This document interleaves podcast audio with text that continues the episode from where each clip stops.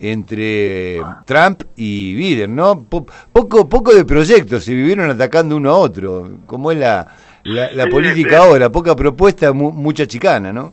Pero ellos, eh, CNN en español está de acuerdo con todos los gobiernos que son pro-Trump en América del Sur, pero en Estados Unidos son anti-Trump.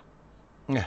Allá ellos que vayan al psicólogo, no sé, que lo resuelvan. pero eh, claramente el, programa estaba haciendo a partir de, de alguna manera, defender o justificar las eh, posiciones de, de, Biden. Eso lo planteo de parte de un análisis, no del, no exactamente del debate, sino del el medio de comunicación que para Estados Unidos es un medio de comunicación progresista pero para nosotros es un medio de comunicación que defiende a todos los gobiernos neoliberales que hay en América del Sur y aún a Áñez en Bolivia le hicieron un reportaje especial hace un par de días donde la señora era la señora presidenta de la República Progresiva de Bolivia como si hubiese ganado alguna vez una elección.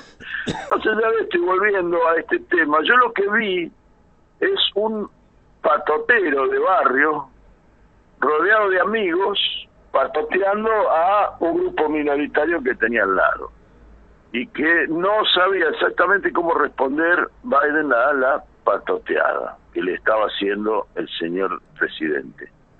Que le hablaba encima, decía cualquier tontería, cosas indemostrables, eh, mentiras, o simplemente ruido para perturbarlo y tratarlo de sacar del eje que no sé si lo logró, pero parece que hubiese sido el cometido. Bueno, en un momento Biden le dijo, ¿no? Que lo único que hacía Trump históricamente era mentir, así que... Sí, le, lo dijo, además le dijo payaso. Sí, además le dijo payaso. Ah, le dijo payaso. Y, y Donald Trump batió el mismo parche de el socialismo, Venezuela, todo metido en una bolsa como si le hablara a pequeños ignorantes que solamente quieren escucharlo a él. Eh, yo creo que no, eh, eh, y para, para lo que voy a decir me faltan datos, pero sí que tomar la punta del la punta del, del hilo para analizar esto no es lo que cada uno de los contendientes dijo en ese debate, que en Estados Unidos se hacen posteriores como si fuera una, una, una pelea de box, que hay que ganarlas por puntos, y entonces sacan y, y, sacan y llegan a conclusiones que alguno de los dos ganó el debate. Lo mismo se pretendió hacer aquí en la Argentina con el que fue eh, el, de, el del balotaje entre Mauricio Macri y Daniel Scioli, donde Scioli fue de visitante, visitante, visitante. Ayer era algo parecido de Biden. Biden ayer era visitante. Si bien quieren revestir lo que el entorno no era anti-Trump, ahí parado en Fox era anti anti Biden, más allá de a favor de. Pero ¿De qué manera los dos llegan a esa contienda con cocheo previo y con decisiones políticas previas de tener determinadas posiciones o de llenada manera lo que se plantea?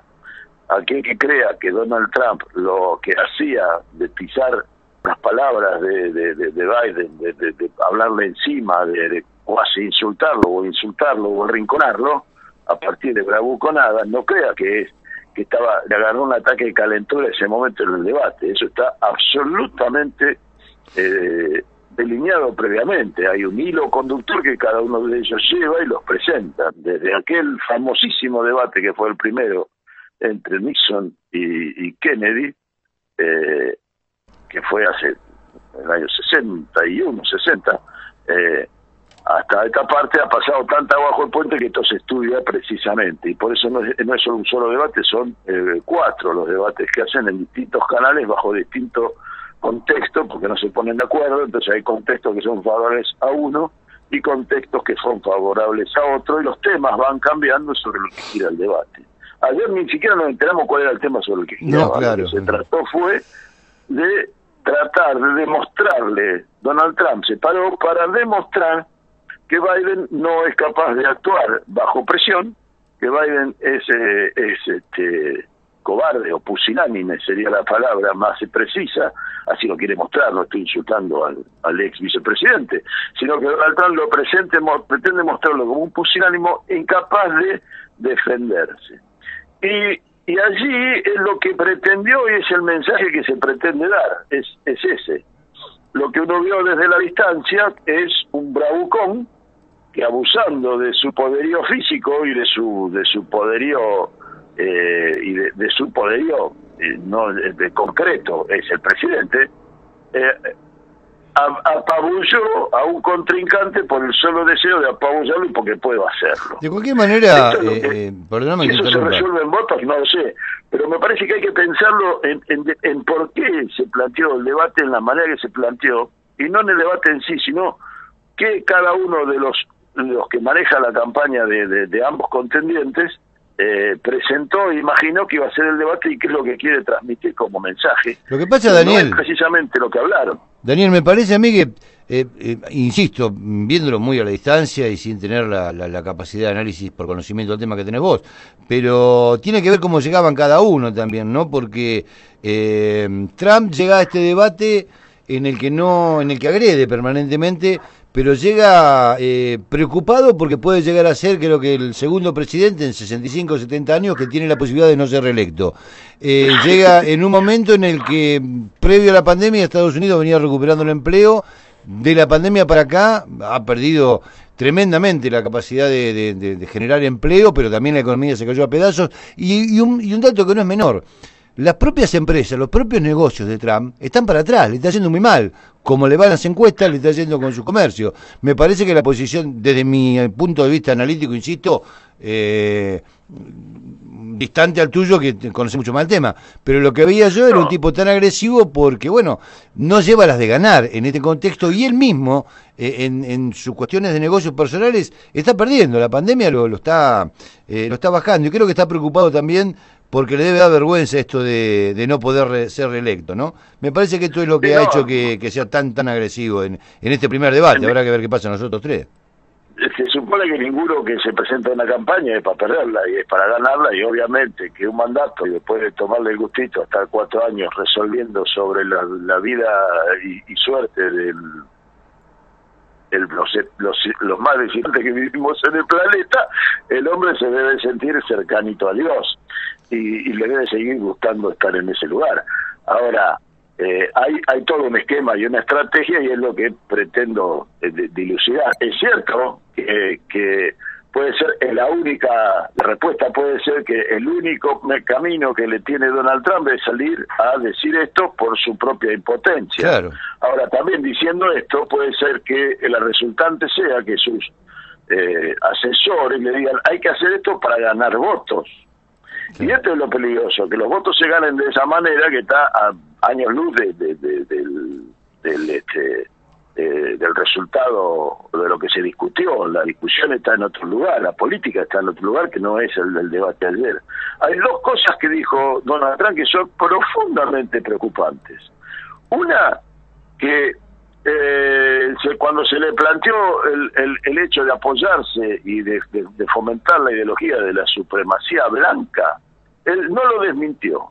Él dijo que lo dejaba para, le había pedido que, que, tuvieran paciencia a los supremacistas blancos, que esperaran, que tuvieran paciencia, que cuando esto termine vamos a matar a todos los negros. Claro, sí, negros, latinos, musulmanes. No, sí, eh, o sea, todo, todo que no sea blanco que mm, somos todo el resto del mundo.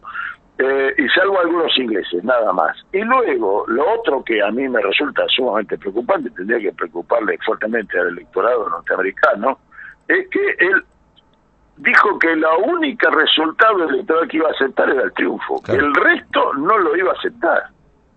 Es decir, esta elección o la gano yo o es fraudulenta. Sí, Eso dijo. Tremendo, sí.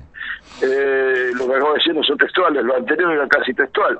Y entonces hay una cuestión muy preocupante, se ponen, se ponen sobre una elección, se, se ofrecen a una elección, pero el resultado tiene que ser uno solo. La democracia es lo que yo digo. Eh, bueno, si esto que, parece medio paralelo y les recuerda algo que, que con algún candidato o dirigente argentino no es una casualidad, sino que están en la misma frecuencia. Pero hay un punto acá que es este, ¿no? Es por qué ambos contendientes llegaron con esta preparación a ese debate de cara a la sociedad que se supone es un debate para acumular votos para convencer a la gente a votar.